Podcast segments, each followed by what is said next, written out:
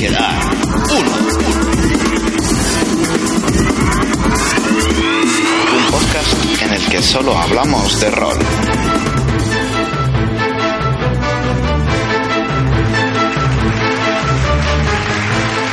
Bienvenidos a Solo puede quedar uno, el podcast donde vamos a hablar de diferentes temas y vamos a contrastar nuestras diferentes opiniones de que tengamos nosotros mismos y estos terroreros. Eh, hoy vamos a tratar el tema de juegos narrativos versus juegos tácticos. Eh, es un tema algo peliagudo, pero aquí están nuestras tres mentes para desentrañar los misterios de estos juegos. Yo soy Kim, el rol solitario, y me uno a este concilio para, como he dicho, desentrañar las verdades de los juegos narrativos y los juegos tácticos. Bueno, hola Kim, hola Tony, encantado de, de iniciar esta aventura en este piloto del podcast. Que tengo que corregirte, es juegos de rol narrativos versus tácticos. Porque hay tantos juegos de, por el mundo que, tenemos que matizar. Y emprendemos esta aventura con muchas ganas de rol, con muchas ganas de hablar, con muchas ganas de joder y con ganas de crear polémica. ¿O no, Tony? Hola, buenas chicos, ¿qué tal? Encantado de estar aquí. Sí, ganas de crear polémica, supongo que la crearemos. Eh, espero que polémica sana, ¿vale? Que no haya malos rollos. Yo soy Tony y vengo aquí más que a aportar, ¿vale? Vengo a aprender. Y vengo a aprender porque estos dos compañeros tienen muchas más tablas que yo en el tema del rol y yo si puedo quiero identificarme como ese jugador o narrador de rol que está empezando poco a poco, que tiene muchas cosas que aprender, que asimilar y se le hace todo un mundo el, el aprender. Y yo espero aprender de estos dos compañeros espero también aportar mi pequeño grano de arena al podcast y nada esperemos que todo salga rodado y a pasarlo bien Hay una cosa que sí quería comentar desde el principio, y es que, aunque es verdad que ya algunos tenemos unos cuantos años eh, jugando a rol, porque yo empecé a jugar a rol por primera vez en el 89, que ya ha llovido un poquito desde entonces, pero realmente aquí no pretendemos sentar cátedra, ni pretendemos eh, que no haya errores, ni pretendemos eh, decir cuál es el estado del mundo del rol. Lo que pretendemos es simple y llanamente dar nuestra opinión subjetiva y contar lo que nos dé la gana. No pretendemos que nadie venga aquí buscando una referencia eh, enciclopédica de lo que es el rol, sino escuchar a, tres amigos, eh, pues contar paranoias y pensamientos sobre eh, su gran pasión, que es el mundo del rol. Y para quien no lo, no lo, no lo conozca, pues desde luego invitarle a que, a que se una a este apasionante universo. Eh, nada, si queréis empezamos ya y vas a soltar las preguntas. Yo estoy de acuerdo con lo que tú has dicho, eh, sobre todo a divertirnos y, y, como he dicho antes a desentrañar a desentrañar los misterios de los juegos de rol, como has dicho Santi, narrativos versus tácticos. Y, y nada, ahí esperando tus, tus preguntas, pues para empezar ya con este podcast. Vamos a comentar un poco cómo hemos planteado el podcast porque cada semana, bueno, cada semana, cada episodio, vamos a, contraponer dos posturas dentro del mundo del rol y vamos a debatir sobre ellas, intentando que finalmente salga una postura ganadora. Eso va a hacer que en ocasiones eh, el, mundo del rol, al fin y al cabo, cabe todo. No pretendemos, eh, en este caso, eh, tirar por tierra un tipo de juego u otro. Es simplemente una forma entretenida de poner dos posturas, hablar sobre ellas y, y, y poder eh, tener finalmente un vencedor, ese que solo puede quedar uno, ¿no? Es lo que iba a decir yo ahora, eh, pues de ahí el título de solo puede quedar uno. Entonces, eh, bueno, aquí hemos dicho que este primer piloto eh, va a ir sobre juegos de rol narrativos versus tácticos, pero tenemos que empezar diciendo qué es para nosotros un juego narrativo o uno táctico. Bueno, eso es bastante sencillo, ¿no? Un juego narrativo es lo que se viene jugando, pues como su propio nombre indica, ¿no? Narrativamente, con pocas tiradas, dejando volar la imaginación, haciendo escenas que quizás no requieran de tiradas, como ya he dicho. Y un juego táctico, pues es un juego más táctico, ¿no? Un juego más de, de digamos, de moverse X metros, moverse eh, a cierta distancia o para atacar. Eh, si te mueves tantos metros ya pierdes una acción de movimiento, ya no puedes atacar. Entonces eso es, eh, como su propio nombre indica, más táctico, ¿no? Porque entonces tienes que pensar más lo que haces y lo que no haces. En un juego narrativo te dejas llevar por la, por la imaginación y por lo que es la escena en sí.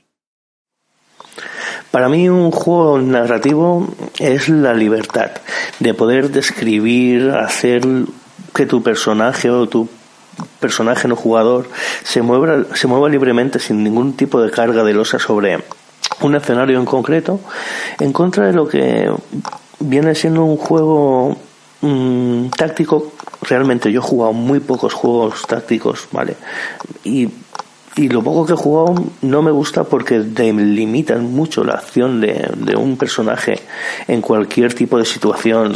Hay muchas reglas, muchas tablas y yo lo veo bastante, bastante poco productivo a la hora de, de desarrollar una, una escena en concreto. Decía aquí al principio que era muy fácil definir que era un juego narrativo y uno táctico, ¿cuál es la diferencia? Y a mí realmente me parece tan complejo como definir qué es un juego de rol y qué no es un juego de rol. Porque realmente, eh, ¿qué, hace que eh, un juego de rol no sea simplemente contar historias? Eh, inventarse historias entre unos amigos y empezar a hablar de un cuento cada uno. Lo que hace que ese contar historias sea un juego de rol es cuando se introducen mecánicas para regularlo. Entonces, eh, para mí realmente la diferencia con un juego narrativo y no táctico es en la medida en que esas reglas son más mm, subjetivas que matemáticas o que son más cualitativas que cuantitativas. O sea, es decir, eh, realmente un juego de rol debe tener reglas. Lo que pasa es que, eh, por poner un ejemplo simple, eh, si nosotros decimos que un personaje, un monstruo, lo que sea, tiene un tamaño 7 y que tu personaje tiene un tamaño 4 y que esa diferencia de tres, tres escalas de tamaño eh, implican una tirada X de dados, no es lo mismo que decir que tu personaje es mediano y el suyo es grande. Eso entra un abanico de interpretación, de subjetividad, de, de sentido común, que es una que, que al fin y al cabo hay reglas, incluso puede haber más reglas en un juego narrativo, pero son reglas más subjetivas, más eh, sujetas a interpretación. Es lo, que te iba, es lo que te iba a comentar yo. Eh, bien dices que, que, con el monstruo tiene que haber unas reglas, ¿no? Porque si, si dicho, dicho animal del bestiario pues es más grande que tú, evidentemente, pues unas reglas pues siempre definen más a, a ese, a ese animal. ¿Vale? Por así decirlo. Pero sí que es verdad que, que ¿cómo decirlo? Cuando tú te enfrentas a, un, a una cosa así en un juego táctico, siempre prima la parte en la que tú estás pensando cómo hacer, qué no hacer, eh, no te dejas influenciar por, por la o, imbuir por la por la o sea por lo que te está narrando el, el, el narrador ¿vale? Siempre estás pensando, vale, yo ahora voy a hacer un movimiento X a la casilla tal para que luego pueda sacar mi daga y darle por la espalda. Ya estás pensando, ¿no? Entonces tú cuando haces unas tiradas de iniciativa y eres el último, tienes mucho tiempo para, para pensar. En cambio, en un juego narrativo no. Un juego narrativo te dejas imbuir, ¿vale? Entonces, claro, es lo que dices tú. Sí que hay reglas más subjetivas en un juego narrativo, pero no están para, para delimitar las escenas. ¿Vale? Yo creo que en un juego táctico Mm, te cortan mucho las alas esas reglas. Dependiendo de qué reglas, dependiendo de qué máster. Supongo que habrá másters pues que apliquen reglas caseras o incluso no apliquen reglas. Yo creo que si jugara a, juegos más narrativos, o sea, más narrativos, perdón, más tácticos, no aplicaría la mayoría de las reglas. Santi, tú comentas, bueno, desde mi punto de vista, tú comentas que un juego de rol siempre, siempre necesita de esas reglas. Eh, desde mi punto de vista, yo un juego de rol desde que estoy en este mundo y tal, me lo planteo como si estuviera en una obra de teatro o estuviera fuera actor en una película. ¿Vale? Yo en una obra de teatro o en una película nunca he visto tirar dados para resolver una escena. Sea el monstruo de 20 metros de altura por 4 de ancho y el, el pobre desgraciado que se va que va a luchar contra él sea un mediano, ¿vale? Por decir algo. Y la acción se desarrolla siempre dentro de, unos límites, ¿vale? Y de un canon. se desarrolla de una manera X, donde no influye la, la, los la tirada de dados, ¿vale? No es, no es algo aleatorio, no es, no es el azar. Por eso te digo yo que me gusta más el tema narrativo, porque te deja esa, esa libertad de, narrar, de imaginarte qué es lo que va a pasar, siempre con el beneplácito del director de juego, si, si eres un jugador, ¿vale? Y desde el punto de vista del director de juego, siempre con un poquito de mano ancha ante lo que quieran hacer tus jugadores. No siempre decirles, pues no puedes porque tú eres un mediano y aquel eres un orco la mar de grande. Pero las reglas, eh, eh, o sea, en ese sentido sí que, eh, aunque no sepamos decir que es un juego de rol, sí que puedo decir desde mi punto de vista categóricamente que un juego de rol necesita reglas. Las reglas pueden ser pequeñas. Tú decías eh, hace un momento que en una obra de teatro no faltan reglas, pero es que en una obra de teatro no hay nada que, o sea, está completamente dirigido. El máster director o el máster guionista ha creado algo que, de lo que no te puedes escapar.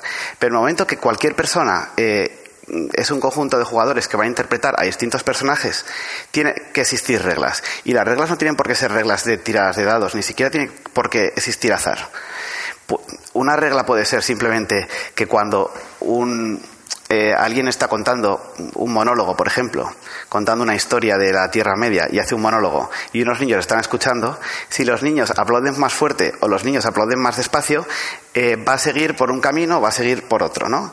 Eh, vamos a decir pulgar arriba, pulgar abajo. Pero ese pulgar arriba, pulgar abajo es una regla. Que es necesario introducir para que no sea simplemente escuchar una historia o contar una historia, sino que sea un juego. Entonces, ahí sí que es necesario que existan unas reglas. Luego hablaremos un poco, un poco más de esto, o por lo menos yo quiero comentar algo, pero mm, tampoco, eh, desde mi punto de vista, tanto los juegos tácticos como los narrativos tienen que ser eh, coherentes. Es decir, que si se establece que puedes decir lo que quieras, se establece que puedes decir lo que quieras, y si no, no. Yo quiero añadir a esto de coherencia el hecho de, que, por ejemplo, en un juego narrativo, yo si decido atacar a ese monstruo que estamos sacando, ¿vale? De 3 por 4 metros que ha comentado Tony, no, si decido atacar rodando por el suelo y golpearle en el tobillo, por ejemplo, tú me vas a hacer hacerte una tirada de ataque, ¿no? ¿Vale? Y si yo supero esa tirada de ataque, voy a poder narrar eso. Y le voy a dar en el tobillo. Porque quiero darle en el tobillo, porque quiero hacer esa acción. En un juego táctico, primero mm, quizás no podría hacer ni la acción de rodar porque mi equipo me lo impide, porque llevo una mochila muy grande, porque no soy un elfo, porque eh, soy un enano minero y X, ¿no? Primero que no podría hacer esa, esa narración, ¿vale? Supongo que tendría que adaptarla al personaje que llevo, vale, eso también lo, considero esto, pero mm, esa, esa coherencia que iba a decir, ¿no? Yo, yo tiraría y sobre tablas, a lo mejor mi impacto da en la cabeza, por así decirlo ¿vale? En la localización 1, ¿vale? Entonces, claro, si el máster me dice, le has dado en la cabeza, yo le diré, no, tío, le quiero dar en el pie, ¿vale? Y mira, no, es que las reglas dicen que por la tirada le has dado en la cabeza. Yo le diré, vale, tío, pero es que yo quiero darle en el pie. Entonces, no hay una coherencia en esa acción y esa regla. No, pero ahí sí que hay, sí que hay coherencia. Es decir, todos eh, los que están jugando han aceptado a qué se va a jugar. O sea, es decir, si se ha aceptado a que yo voy a hacer una tirada y con eso determino si impacto en la cabeza o impacto en la mano, eh, todos hemos aceptado que ese es el juego al que queremos jugar. Es como si, eh, o sea, lo que quiero decir con coherencia es que tienes que tener eh, una misma vara de, aplicar las reglas en todo el desarrollo de la partida y que las reglas sean comunes, ¿no? Eso en los juegos narrativos es muchísimo, muchísimo más complejo. Cuando tú tienes un juego más táctico, está todo más cerrado a que las reglas te constriñen, ¿no? De alguna manera. Pero también eh, ofrecen homogeneidad en, su aplicación. Cuando estamos hablando de, juegos narrativos más interpretativos, entra un poco lo que estáis comentando, pero yo creo que se está confundiendo ahí. Eh, yo hago lo que me da la gana con un juego narrativo y ahí no estoy de acuerdo en que eso sea así. Quiero decir, un juego narrativo puede estar muy mecanizado Sí, pero puede estar muy mecanizado, pero no es yo hago lo que me da la gana. Es básicamente yo hago algo que me satisface hacer con ese personaje. ¿Entiendes? Eh, yo entiendo la postura de Kim y estoy totalmente de acuerdo, porque si Kim quiere impactar en, el tobillo y impacta en la cabeza, vale, le va a impactar, va a recibir el punto de daño, pero él no se siente satisfecho con esa acción, porque lo que quiere es darle en el tobillo por satisfacción propia, porque le gusta pegarle ahí y no le gusta pegarle en la cabeza. O sea, eso te limita mucho también la sensación del juego desde mi punto de vista y eh, la satisfacción personal a nivel de dicho, de decir, hostia, he hecho lo que me ha dado la gana o lo que pretendía hacer en ese momento. Pero entonces quizás se está equivocando de juego. O sea, es decir, si el jugador quiere eh, trabajar con las distintas partes del cuerpo, poder elegir, poder hacer alguna cosa de estas, hay muchos juegos que te permiten eh, un universo de, de, condiciones sobre cómo afecta el cuerpo, cómo no afecta, ¿no? Eh, por supuesto que cada jugador tiene que jugar al tipo de personaje que quiera y al tipo de juego lo que quiera. Eso no es necesariamente que un narrativo te, te corte las alas. O sea, yo, es que creo que eh, hay una, una cierta eh, confusión en general, no digo con vosotros dos, eh, digo en general, con que los juegos narrativos es que me puedo saltar las reglas. Y no hay ningún problema en que nos la saltemos, pero un juego narrativo no está planteado o, no persigue que, las reglas sean saltadas, persigue que las reglas sean narrativas. Mm, eh, sí, yo en ningún momento he dicho de saltarme una regla. Eh, de hecho, yo en mis partidas muchas reglas me las salto a la torera, ¿vale? Y yo lo único que digo es que el táctico siempre te delimita muchísimo más a las acciones que quieras hacer como... Para zanjar esta pregunta, yo creo que eh, somos dos a uno, Santi, tío. Eh, lo narrativo, o sea, el táctico te delimita mucho más que un narrativo. Depende. Luego hablaremos más de eso, ¿no? Estamos un poco describiendo, bueno, pero ya aquí mismo, eh, Kim, tú que estás ahí, vamos a continuar un poco. ¿Cuál tiene más esencia rolera? Jugar algo más táctico, jugar algo más narrativo, ¿qué es más rol? Si se puede. Esencia eh, rolera, esencia rolera, desde luego, a ver, los old school que son más tácticos tienen mucha más esencia rolera, son los primeros juegos de rol, de ahí nace todo el rol, eso no lo voy a discutir. Ahora habría que definir qué es la esencia rolera. Si muchas tablas y muchas tiradas, o dejarte llevar por la imaginación de lo que tú quieres hacer con ese personaje, como comentaba Tony. ¿Vale? Porque Vale, es que si decir, claro, ¿qué, es esencia rolera? ¿no? Esencia rolera es, en los orígenes es la esencia, que entonces sí que estamos hablando claramente de algo más táctico, o la esencia es la interpretación. Porque si la esencia es la interpretación, evidentemente los juegos narrativos propician más la interpretación. Aunque también no es lo mismo narrativo que interpretar. O sea, se puede hacer un juego 100% narrativo sin rolear, digamos, sin hablar en primera persona y sin... Ahí abrimos un abanico muy amplio porque es depende del jugador. Yo he visto jugadores jugar a, juegos tácticos que no han roleado nada. Simplemente se han dedicado a dame los dados y voy tirando y voy avanzando. Y pum, pum, pum, pum, pum, pum.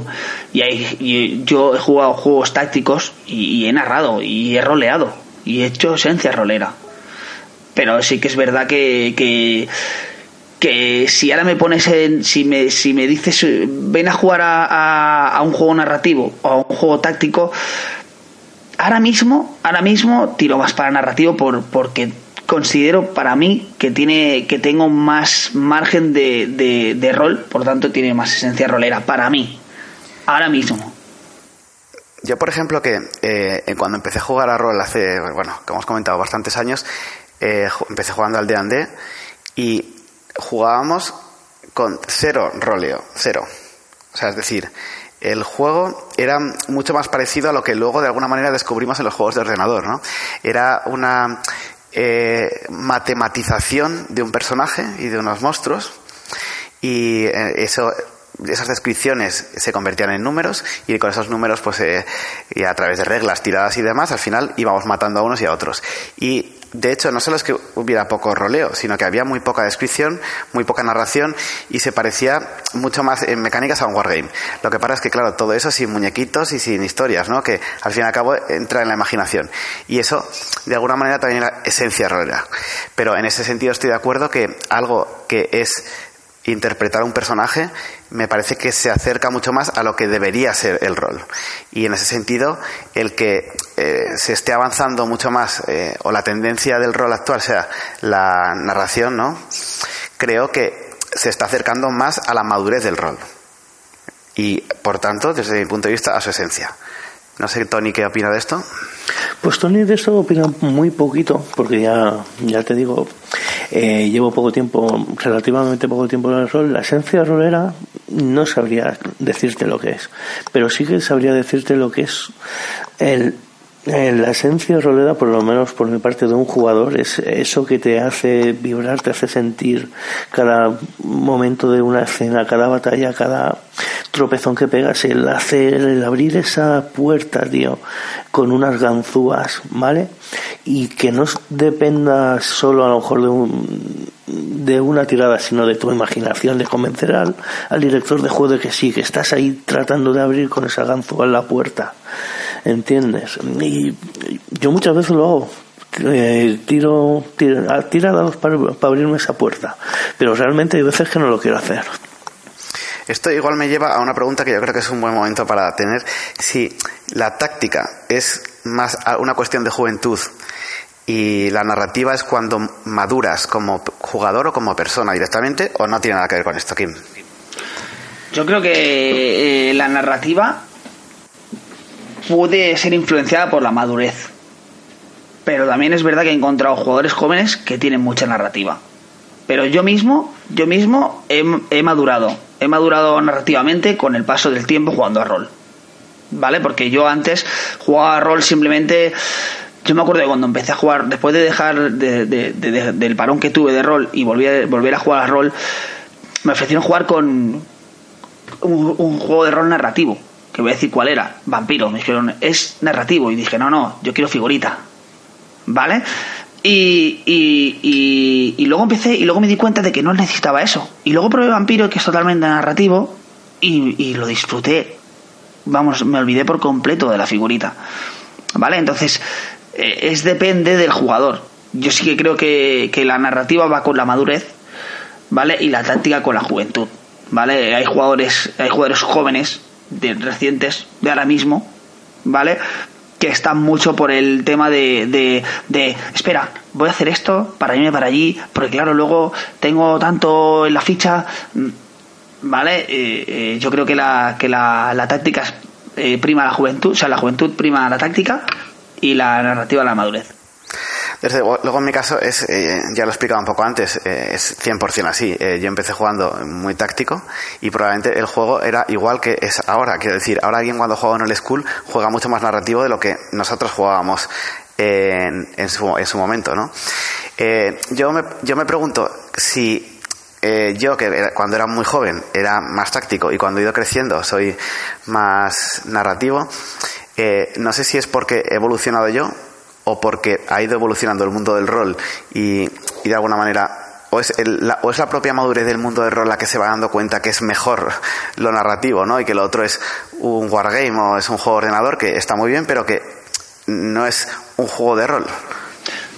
Yo creo que también es posible, eh, sobre todo que dices, eh, dices, ¿no? La gente, ¿no? O, como has dicho, Santi, perdona, que se va adaptando la gente, ¿no? Yo creo que, que los más, los más veteranos, eh, se pueden ir adaptando a, la narrativa porque eh, antes solamente había eso, ¿vale? La táctica. Y quizás sí que lo roleabas, pero no lo relevas tanto. Ahora hay muchos juegos, muchos juegos que no solamente son tácticas, sino que son de, de, narrar escenas, de, de, dejarte llevar por la imaginación, ¿no? Entonces, es lo que dices tú, al haber tantos juegos, yo creo que maduras, o sea, evolucionas con esos juegos y te, y te das cuenta de que no es todo la táctica, sino disfrutar tu personaje, disfrutar de la escena que estás jugando. ¿Vale? Si, un narrador te mete en un callejón eh, con el típico charco donde la farola se refleja y hay una sombra al final y tú eres un detective, pues ya te imbuyes de esa, de esa, de esa escena y ya lo. También, eh, en esto, yo creo que también hay, eh, con la juventud, es verdad que hay gente joven, ahora mucha gente joven, que, ha aprendido porque ha nacido en, con juegos narrativos, ¿no? Y por tanto es el, rol al que juega. Pero es verdad que yo también creo que es más fácil ser un buen narrador con 35 años que ser un buen narrador con 18, ¿no? Ya es una cuestión de propias capacidades ¿no? de, expresión y de una serie de cosas que, que, da la edad.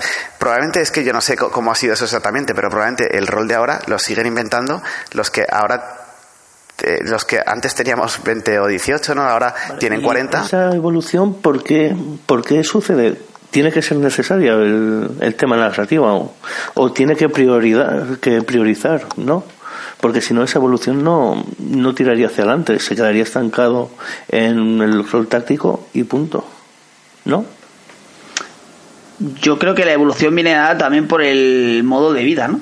Si una persona que ha estado toda la vida jugando a rol y empezó a jugar a rol a los 12 años y ahora está creando rol con 40, 50, ¿vale? Se da cuenta de que cuando empiezas a ser más maduro, más adulto, no tienes tanto tiempo. ¿Vale? Entonces lo que haces es evolucionar y adaptarte a ese tiempo, ¿no? Entonces creas juegos más narrativos, ¿no? Que es lo que estás diciendo tú, Tony, ¿no? ¿Entiendo?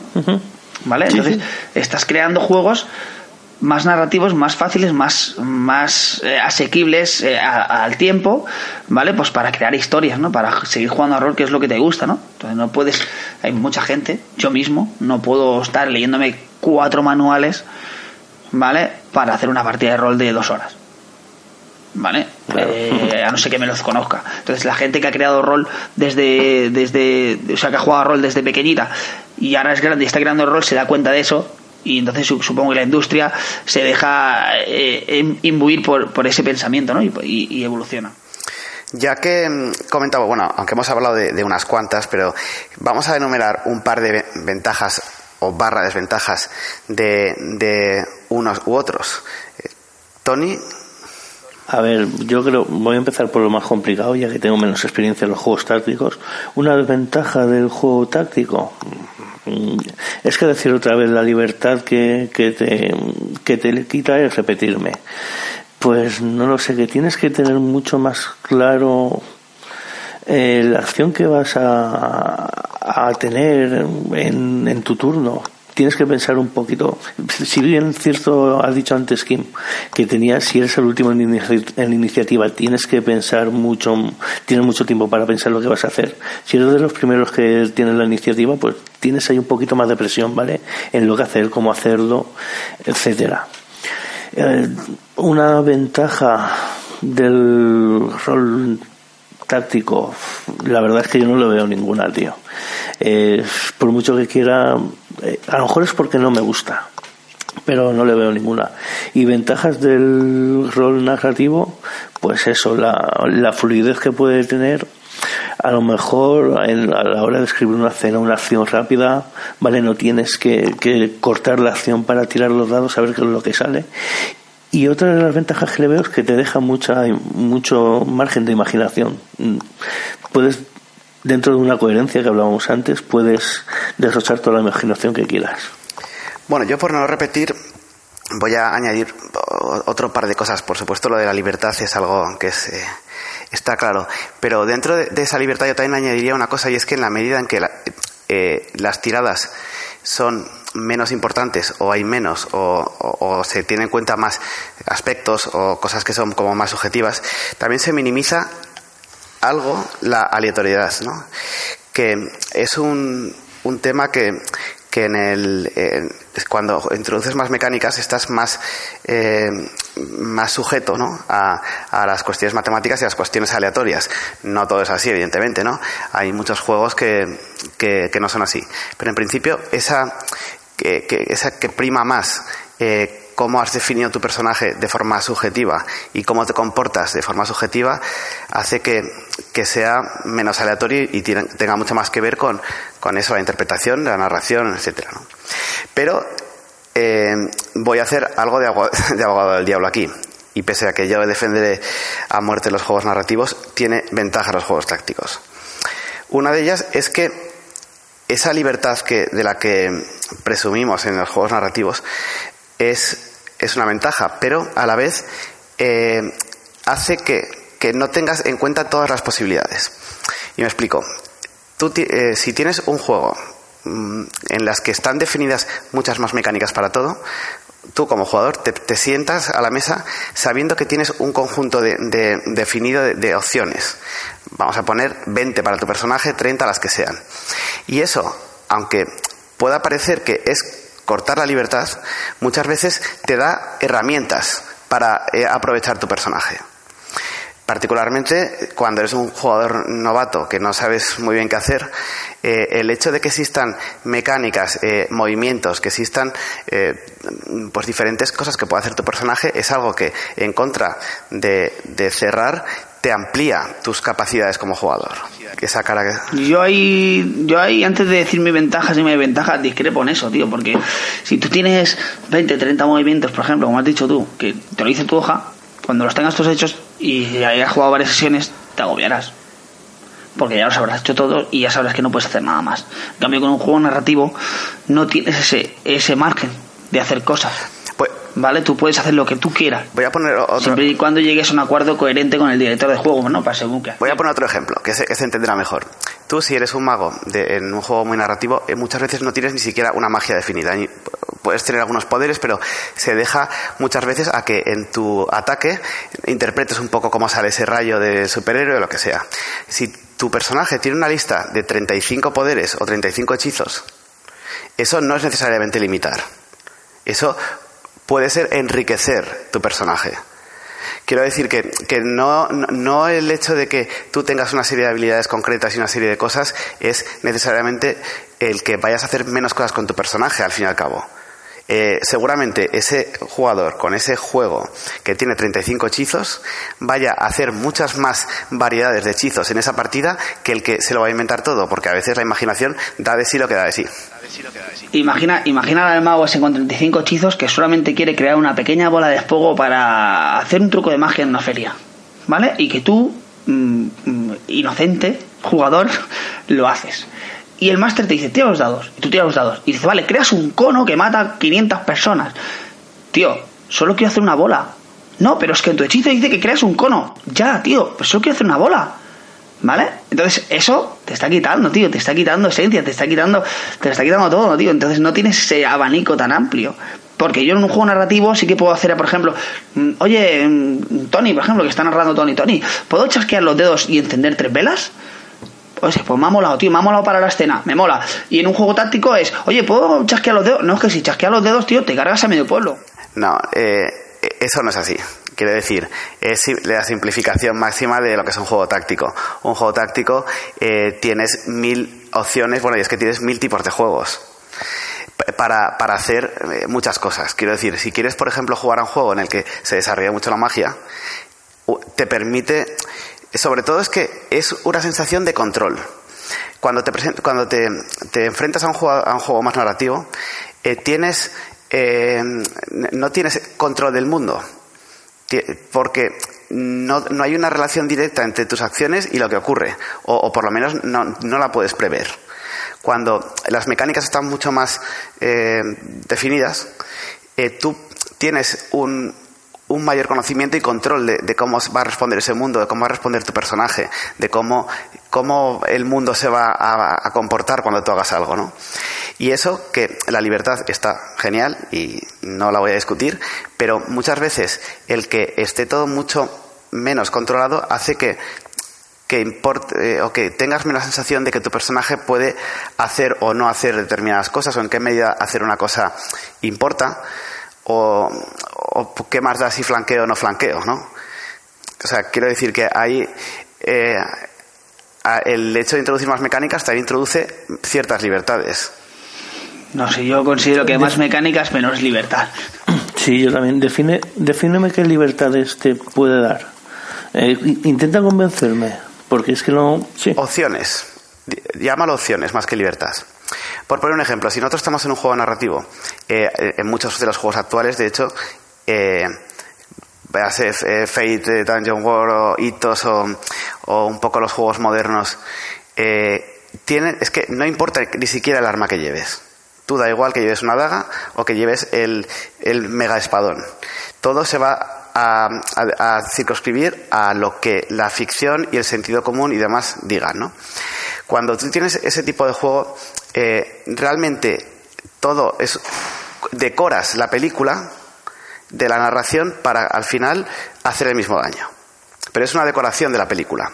Si eh, en las mecánicas de flanqueo, por ejemplo, están definidas, tú tienes libertad para decir, mira, voy a flanquear porque así voy a tener una ventaja, o subo arriba al tejado y desde ahí voy a tener una ventaja no sé qué, y el otro me retroalimenta desde atrás, y eh, si me quito la daga y me saco la espada voy a poder hacer no sé cuántos, ¿no? Todo eso son opciones que también enriquecen el mundo y que eh, que, se complementan a esa parte Pero eso, eso, eso te llega, te llega a quitar eh, la sensación de peligrosidad. ¿Vale? Porque tú para hacer todo eso necesitas ponerte de acuerdo con el resto de jugadores. En plan, tú eres el mago, quédate aquí, que yo soy el pícaro, voy allí, que yo soy el elfo y te puedo tirar una flecha desde allí, ¿vale? Lo hacemos. En ese, en ese, en ese rato que tú, que tú has perdido, ¿vale? Que no, no es poco, en organizarlo todo has perdido juego, has perdido, has perdido roleo, has perdido tarde, has perdido minutos de rol. Porque te has dedicado a hacer una estrategia para todo y para todo. ¿Vale? Entonces, en un juego narrativo es más, yo voy para allí y entonces el otro empatiza contigo, pues yo voy para allá. Y lo haces. Y lo haces porque no tienes que hacer millones de tiradas para hacer eso en ese momento puedes aplicar lo, que estabas diciendo tú, Santi, que eh, dentro de esa narración tú ya dices a tu compañero, quédate detrás mía, yo me subo en la parte de arriba, y tú ya sabes que la parte de arriba te va a dar una superioridad frente a los que están bajo, ¿vale? No, no es básicamente al final es lo mismo, porque tú por lógica sabes que una posición elevada siempre premia mucho más a la seguridad de uno mismo que uno que está expuesto en un nivel más bajo. Y sabes que el que está detrás tuya, pues te va a cubrir por el flanco y no va a ir por el mismo sitio que vas tú. Pero el resultado es que va a ser muy similar eh, uno y otro. Pero bueno, tenemos que. que un momento, momento, me faltan mis ventajas y, mis, desventajas, Santi, que no las he dicho. Vale, como ventajas de juegos narrativos yo pondría prácticamente todas, ¿no? Sobre todo, sobre todo el tiempo. El tiempo que dedicas a crear una partida y a jugarla. Es súper poco, bueno, cuando empiezas a conocer los sistemas no, porque tienes que empaparte más un poquito el libro, pero realmente cuando conoces el sistema es, es pensar algo, tres escenas y tienes un one shot. Ya está, ¿vale? Eso sería una gran ventaja en un juego narrativo. Como desventaja, consideraría que es algo difícil, ¿vale? El llegar a empatizar con el máster entre jugadores y máster, ¿vale? Porque eh, quizás tú quieres hacer una cosa y como máster tú a lo mejor eso no lo ves, pero tienes que entender que ese jugador tiene esa, esa escena en la cabeza y tienes que dejar, dejarse hacer. Es algo difícil empatizar, ¿no? Conseguir un grupo que empatice bastante para tener una, una fluidez en el juego de rol narrativo es complicado y puede, puede pecar un poquito ahí. Eh, sobre los tácticos, eh, como ventaja, es el rol. Eh, o sea, de ahí viene todo el rol. ¿Vale? Yo que no juegue juegos tácticos no significa que no me gusten. de hecho, tengo, tengo Pathfinder aquí.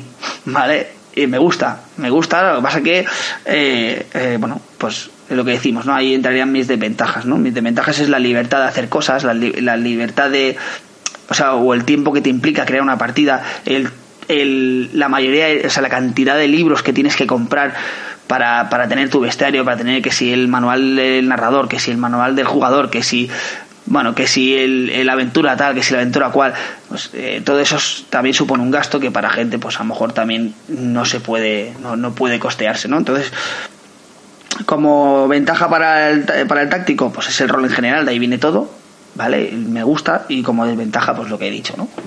La libertad de hacer cosas. Pero a mí una cosa que, que, me llama la atención aquí es que evidentemente eh, estamos defendiendo una postura. Yo también estoy defendiendo la postura narrativa.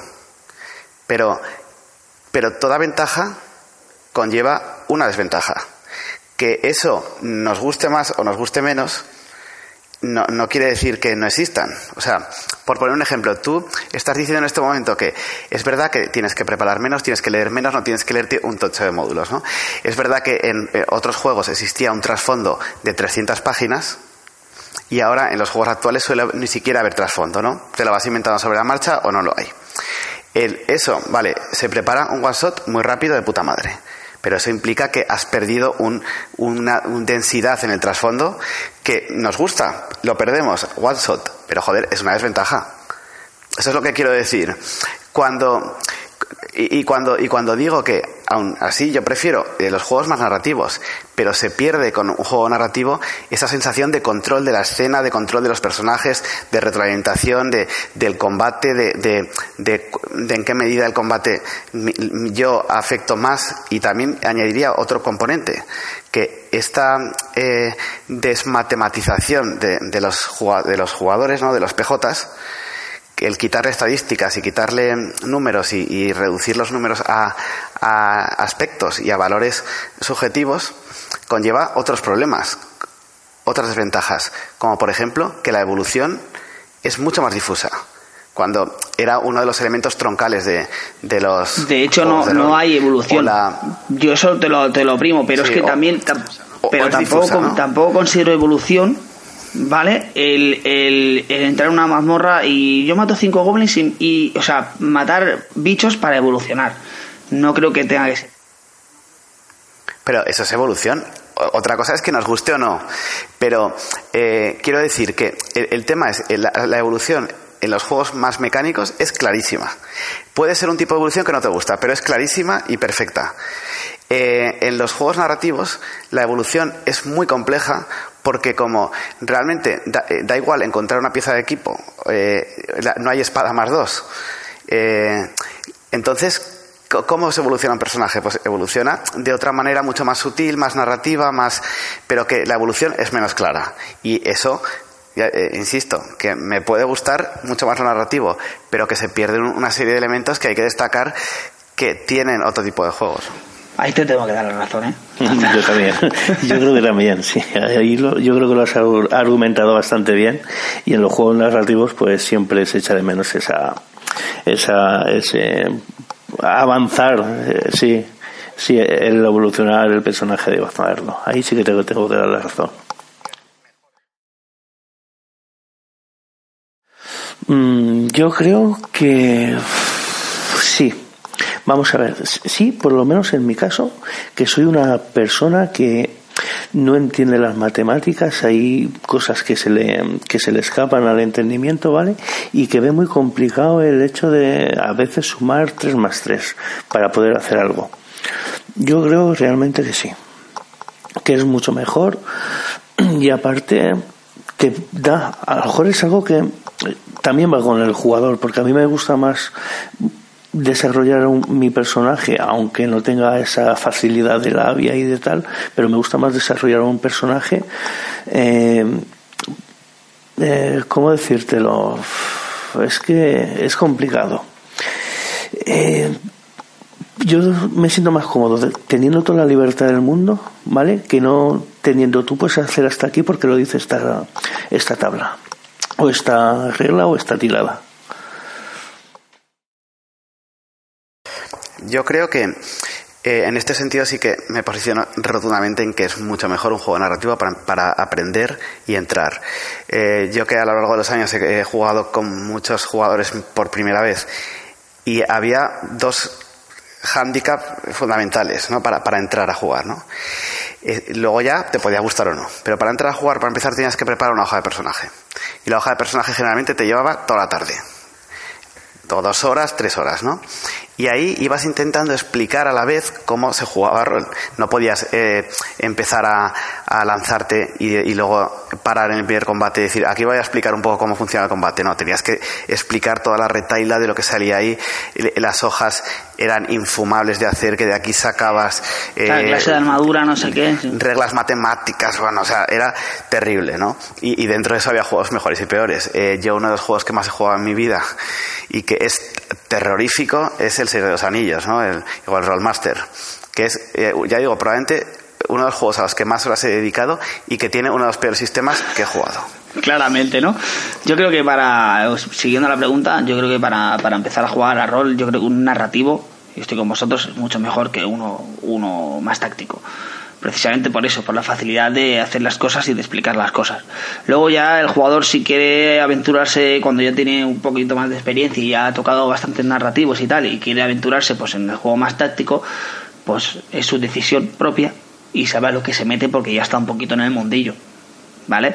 Pero es lo que decimos, si metes a un jugador novato, o sea, novato, nuevo, que quiere empezar a jugar a rol y en la primera tarde le haces una hoja en tres horas y en esas tres horas le han puesto la cabeza así de reglas y así de cosas que puede y no puede hacer, porque ese más 2, ese menos 2 a la armadura, y si coges una armadura más fuerte tienes un más 4 y le tienes que restar menos 6 porque te han dado por la izquierda o te han dado en subterfugio y tal, mm, yo creo que ahí mucha gente se tira para atrás.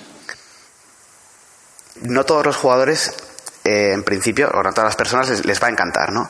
A mí, por ejemplo, la primera vez que jugué a rol, o sea, lo que me maravilló fue precisamente eso, el de repente ver una estadística, ver cómo se creaban números del mundo. O sea, para mí eso fue algo maravilloso. El tener algo que nunca habías pensado que se podía poner en, en un número y sin embargo alguien había hecho algo que, que, representaba en números cosas que eran irrepresentables como la inteligencia o cosas de estas. Para mí fue algo maravilloso, ¿no? Pero es verdad que, que no todo el mundo entra a la vez y tres horas después de empezar una hoja o empezar a explicar reglas es eh, un infierno, ¿no? Yo creo que, que, una de las cosas que me enganchó en el rol, y de hecho jugué un juego, el primer juego de que jugué, lo jugué con, no sé si tenía 10 o 12 años, y lo jugué con, con un juego táctico, que no recuerdo el nombre, ¿vale?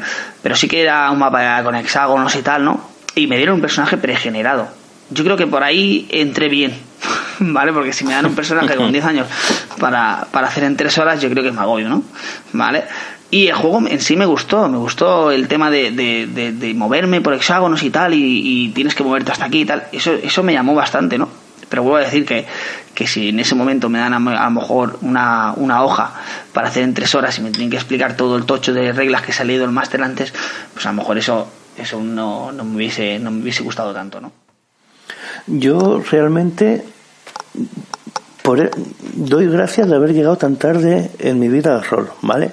Porque yo creo que si en mi juventud hubiera jugado al rol y hubiera tenido todo ese enjambre de mecánicas, de sumas y restas en un equipo, de que si ahora, eh, pues el mazo de una espada que os decía Santi, la mochila, el peso de la mochila puede llevar X, yo creo que hubiera dejado apartado el rol de mi vida para siempre, pero he llegado en un momento en el que el tema narrativo ha empezado a evolucionar, ¿vale? Estaba ahí y con eso me he sentido me he sentido bastante identificado, me he sentido muy cómodo a la hora de no tener que estar pensando cada dos por tres, a ver ahora una tirada para, para esto, otra tirada para el otro, porque vosotros dos habéis sido jugadores míos, ¿vale?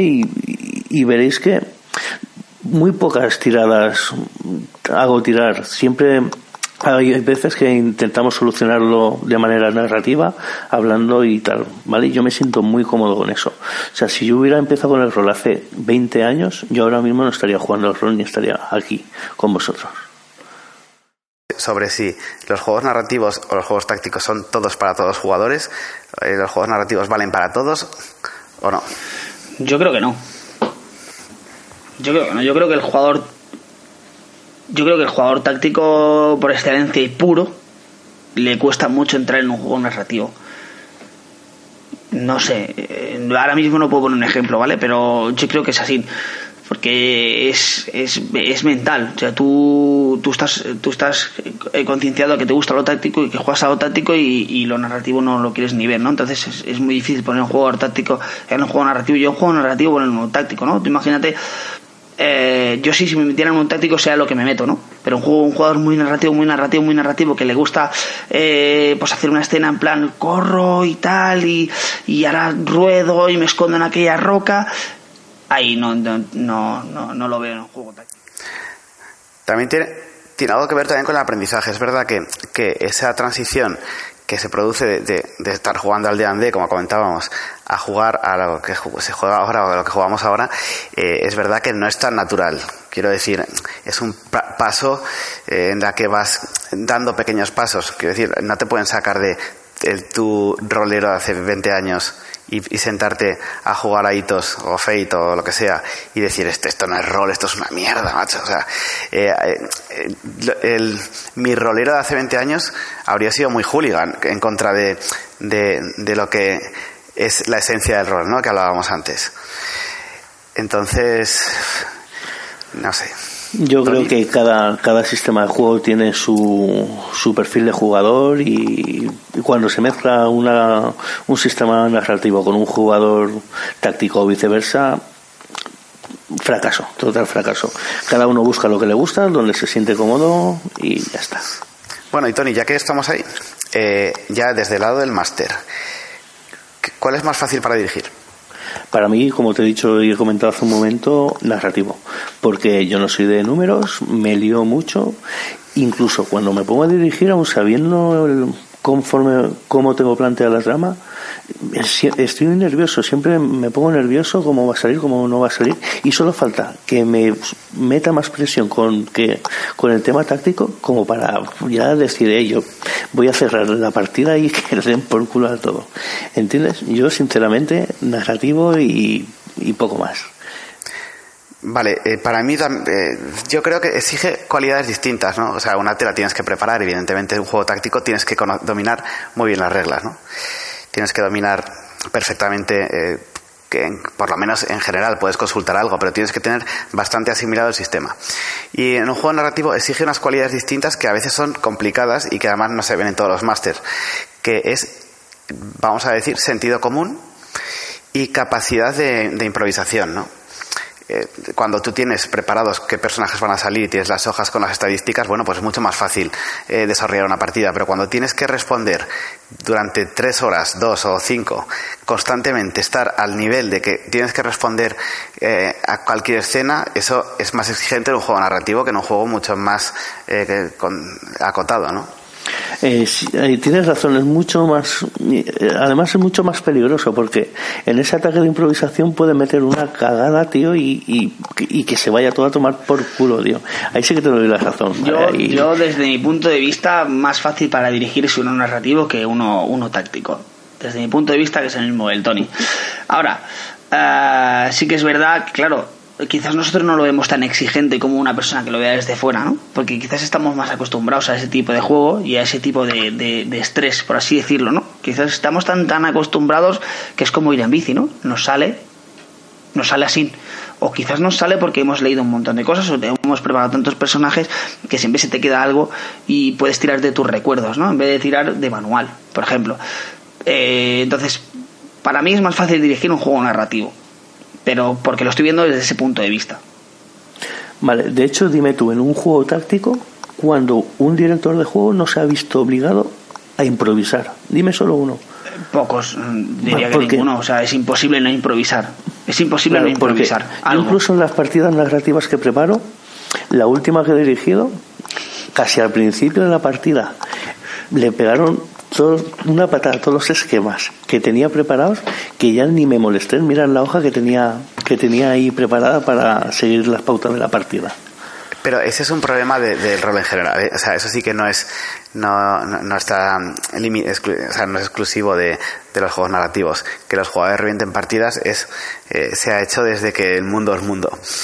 Pero sí que es verdad que, claro, cuando todo el, el eh, digamos, la interpretación de la acción la, tiene mucho más de, lo que el máster piensa, es lo que hablábamos antes con grande, mediano o 7 y 5, ¿no? Si tú tienes 7 y 5, eso es lo que tienes que hacer. Eh, echas mano a la regla que tienes en la cabeza. Pero decirte grande y mediano te obliga a estar constantemente pensando en grande y mediano y, y cómo interpretar ese grande y mediano. Los juegos más tácticos eh, tienen más números y los juegos medianos, joder, medianos, perdón, los juegos eh, narrativos. tienen más cosas que, que se dejan a la interpretación del máster, por lo tanto está constantemente interpretando reglas. Y eso es tiene una complejidad. Exigente y estresante, sí. Es exigente y estresante. Yo creo que para eso vamos a, a dar un consejillo, ¿no? Yo creo que si te marcas unos baremos y te marcas tú mismo, por ejemplo, lo que es una cosa mediana, ¿vale? Automáticamente sabes perfectamente lo que es una cosa grande y lo que es una cosa pequeña. No siempre tienes que tener un punto medio. Entonces, entonces así, así tu cabeza va más rápido, no teniendo eso, una referencia, ¿no? Dime, Tony.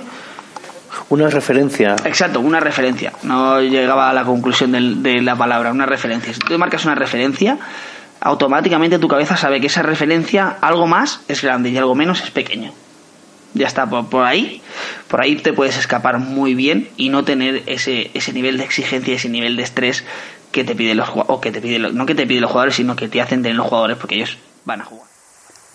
Claro, pero juegos que con un carácter narrativo y jugados como en teoría el que lo ha creado cree que se van a jugar, eh, son juegos que hay que tener en cuenta muchos factores. Lo de mediano y pequeño y grande es una simplificación de un montón de aspectos que hay que tener en cuenta que al final alteran la ficción y, alteran cómo se debería desarrollar la acción y que los tienes que tener en común, ¿no? en cuenta. Y eso hace que, lo que un, un error que yo creo que es el error más común en los jugadores, o sea, en los máster narrativos, es el que es muy difícil mantener un, un mismo perfil de respuesta para las acciones. O sea, es decir, que lo que hablamos de coherencia interna, a mí es un, un lasus, pero a mí una cosa que me jode un montón en las películas es que no exista coherencia interna. Yo admito que existen los vampiros, pero si un vampiro en un momento determinado pasa delante de un rayo de sol un segundo y se quema un huevo, luego no puedes estar que esté 10 segundos tomando el sol y que no pase nada, ¿no? Entonces, un máster se enfrenta a mantener ese nivel de coherencia interna durante cuatro horas teniendo en mil cosas en la cabeza. Y en eso fallamos todos, unos más que otros, ¿no? Pero para mí el es el secreto de, dirigir bien o mal eh, un juego narrativo, el intentar ser capaz de, de, ser lo más ecuánime posible, ¿no? Con todo. Yo creo que para eso es bueno eh, tener un límite de partida. Tú no te puedes lanzar a dirigir en plan, en plan, voy a dirigir cuatro o cinco horas.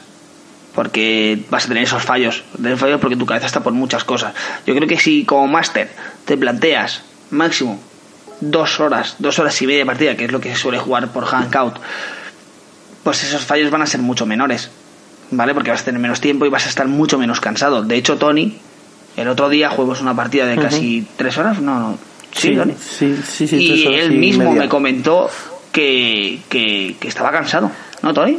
¿Lo sí, sí, decir, ¿no, eh, sí, sí, sí, claro, por, por supuesto. Y yo le comenté lo mismo, que jugar más de dos, dos, horas, dos horas y poco, cansa. Y yo creo que, es más, voy a, voy a meter otra cosita más.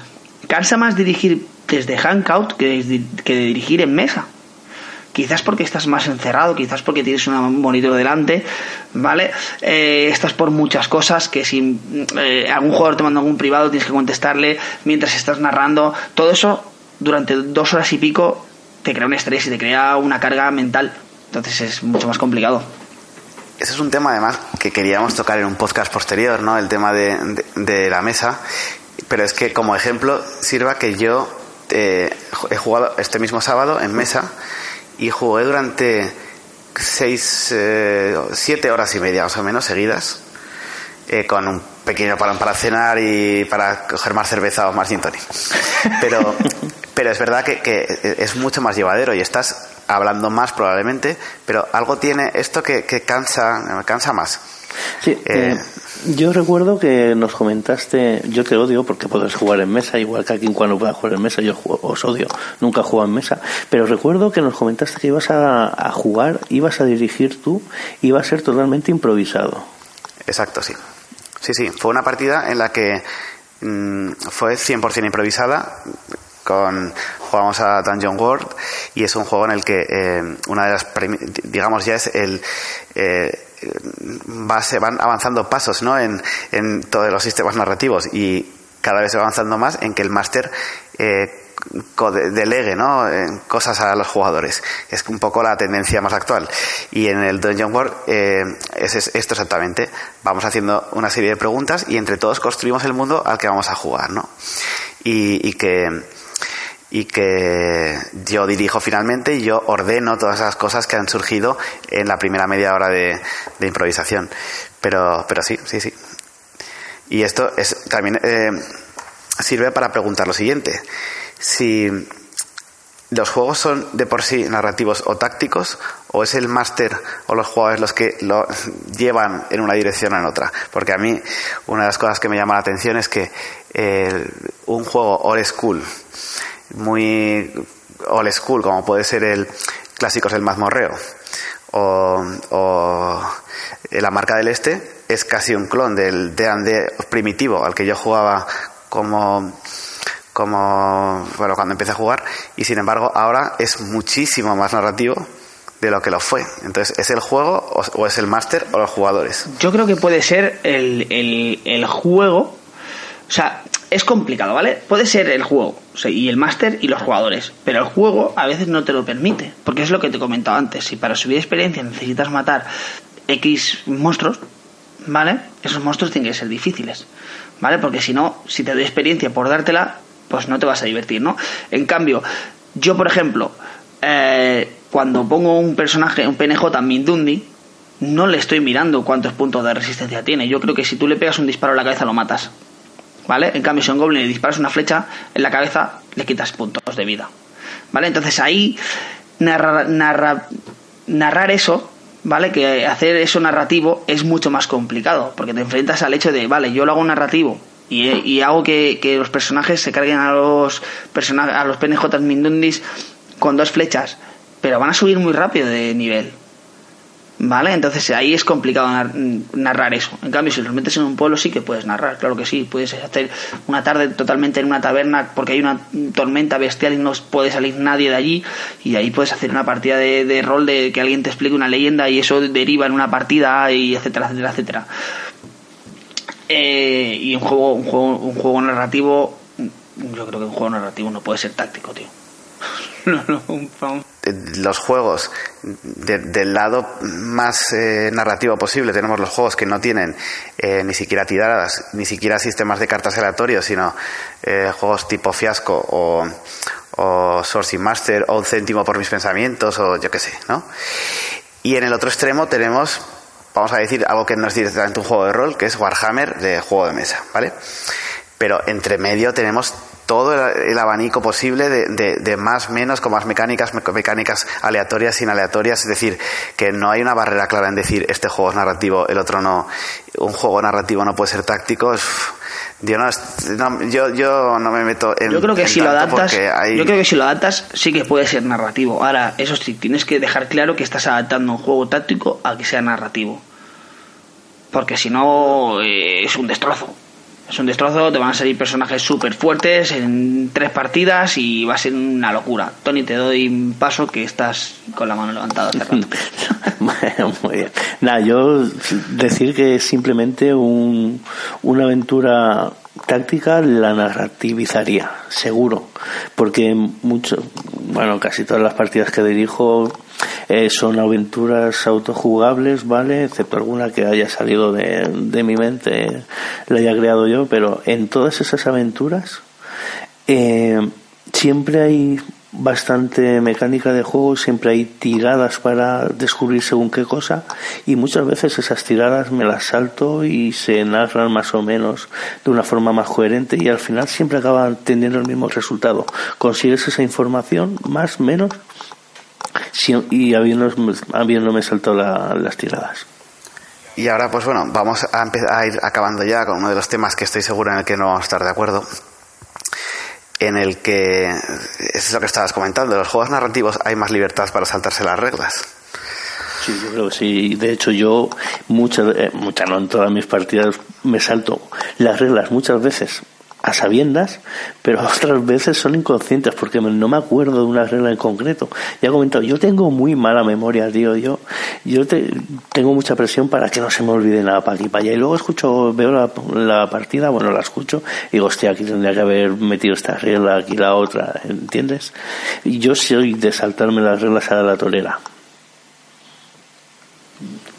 Yo creo que, que siempre es bueno tener reglas caseras o sea, yo no considero para nada el tener que parar una escena de combate porque tengas que mirar el libro para tal regla. Vale, yo en Vampiro eh, no me he inventado reglas, pero sí que lo he hecho por, por lógica. Vale, Vampiro sí que, por ejemplo, el combate a lo mejor es un poquito más delicado que es más no más narrativo, hay que tirar, hacer muchas tiradas y demás. Y muchas veces les, eh, les he dicho, tira por ahí, ¿vale? Ha quedado guay, ha quedado guay, ha, me, me ha gustado, tira por ahí. Quizás el juego se ha quedado un poco hostia, ¿no? Pero yo no considero que, tengas que mirar una regla en concreto, por lo tanto, si te la saltas, tío, no pasa nada, lo que prima es la historia, tío, tienes que disfrutar de esa historia que estás contando y que estás jugando, por lo tanto, sáltate la regla, tío, sáltatela por completo, no pasa nada.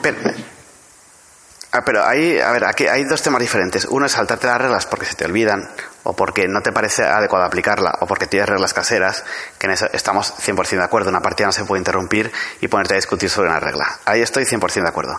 Pero no me, no me refería a ese tipo de saltarse las reglas, me refería a, a hacer lo que te da la gana durante la partida, ¿no? En el, quiero decir, en, ese es para mí el gran hándicap de los juegos narrativos. Que eh, cuando se juega algo, a lo que sea, si tú juegas el parchís, uno no puede jugar que con un 5 eh, sale una ficha de casa y el otro jugar con que sale con un 3. Quiero decir, todos tenemos que estar jugando a las mismas reglas, ¿no? Tiene que ser igual de coherente tiene que ser igual de esa coherencia interna, ¿no? Que hablábamos antes, igual de justo, por decirlo de alguna manera. Si tú cuando haces una acción, el máster te responde de una manera, tú esperas que cuando hagas la misma acción, el máster responda eh, conforme a cómo se está jugando, ¿no? Cómo se espera que se juegue. Eh, entonces, si no es así, entonces se rompe eh, parte de, lo que es el juego, ¿no? El que estamos jugando a algo que no sabes qué reglas tiene. Y eso es lo que os comentaba antes, que me parece que es la parte más peligrosa de los juegos narrativos en las que muchas veces puedes no saber qué reglas imperan en esta partida. Y eso quiero decir que es algo que, yo creo que en, en, los juegos, sean narrativos, tengan una regla, me da igual, la del pulgar arriba, pulgar abajo, y con eso nos conformamos, pero si hemos quedado que pulgar arriba vamos por ahí y pulgar abajo no vamos por ahí, tiene que ser así. Yo creo que los juegos narrativos. Yo creo que ahí entra. Tony, tú. Eh, yo creo que ahí entra la tolerancia de cada uno a nivel personal de cómo, cómo está viviendo esa partida, de que tolera a lo mejor que yo estoy jugando con cuatro jugadores más, que a uno de esos jugadores, por una acción en concreto, le deje hacer X porque en ese momento quede bien y yo dos o tres escenas después, ¿vale? Quiero hacer lo mismo con los mismos resultados y no, no sea exactamente igual, ¿vale? A lo mejor si a mí me dicen no, no puedes hacer eso, si yo soy una persona poco tolerante me voy a enfadar. Pero si soy una persona tolerante y pienso, pues bueno, pues tiene razón, no queda coherente la acción y tal, soy, por así decirlo, conformista, Vale, entonces sí que no creo que haya ningún problema. Yo creo que ahí prima la tolerancia de cada uno de los jugadores. Pero yo creo que la tolerancia eh, no, no, no, debería tener que ver con eso. O sea, una cosa es que tú eh, digas, bueno, pues eh, a ver, todos los jugadores deben ser tolerantes porque el máster no es Dios. Una cosa es que, que la teoría y otra cosa es la práctica. Luego te sientas y evidentemente cometes mil incoherencias, ¿no? De, de cualquier tipo porque es muy difícil y ya digo mucho más en un sistema narrativo. Pero el intentar que todos jueguen con las mismas reglas es muy importante, porque si no se produce la desconexión entre que el sistema ya no importa nada. Si el sistema es arbitrario completamente, eh, a elección del máster en cada momento, entonces solo podemos disfrutar de la historia y el sistema dejarlo completamente aparcado porque no podemos disfrutar de él. Entonces, es un terreno peligroso. Por eso yo comento que, desde luego, desde mi punto de vista, las reglas, pocas o muchas, deben estar ahí. Y debe ser los jugadores conscientes de que se ha eliminado una regla o que se va a añadir tal cual o que lo hago así por esta razón o por la otra, ¿no? Porque si no, eh, solo pasamos a disfrutar de la ambientación, de, del roleo y de una serie de cosas, pero no el sistema. Y el sistema debería importar. Sí, pero para, para un sistema tú ya te buscas un juego táctico. No, un sistema es cualquier eh, mecánica que, que rija que el juego. O sea, es decir, si la mecánica es que jugamos con aspectos y que cada aspecto hay que utilizarlo de una determinada manera, ese es el, el, juego que hemos definido, ese es el sistema, ¿no? Eh, no cuando hablo de sistema, no tiene por qué ser un sistema súper complejo, súper táctico con mis reglas. Puede ser dos reglas, pero esas dos reglas las respetamos. Yo creo que, yo creo que los juegos narrativos sí que es más fácil saltarse las reglas, ¿vale? Pero ahí sí que estoy pues, eh, con lo que dice Sandy, ¿no? Que, que, no tienes que tener unas reglas.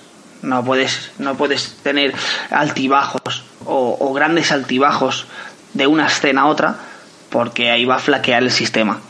¿Vale? Sí que puedes cambiarlas, ojo, no digo que no las puedas cambiar en un momento dado si no te acuerdas de una regla, porque yo me ha pasado, por algo casero o por algo que vaya bien con la escena. Como dices tú, Tony, ¿vale? Pero yo considero que sí que debe tener una base, una base de, de, de, reglas, pero una mínima base, para que no, para que no solamente sea yo hago esto porque quiero, me queda bien, sí, hazlo. ¿no? Porque si has elegido un sistema, eh, todos los sistemas, alguna parte la mecanizan, poco o mucho, pero alguna mecanizan y otra la dejan a la improvisación, ¿no? Si quieres que no dejen a la improvisación, o, quieres que elegir un sistema que tenga todavía más partes de improvisación, hay que ser, eh, hay que advertir a los jugadores que vamos a jugar con otro sistema en el que puedo hacer lo que quiera, ¿no? Entonces, desde mi punto de vista, este es el gran riesgo de, de los sistemas muy narrativos que, se cae al final en que se simplifica y se tiende a, pues, a cada vez menos mecánica y cada vez menos menos control por parte de los jugadores de, que, de cómo discurre el mundo, ¿no? Mm, no sé, yo supongo que cuando eres jugador y te dicen de jugar un juego narrativo, sabes también a lo que te expones, igual que cuando vas a jugar un juego táctico.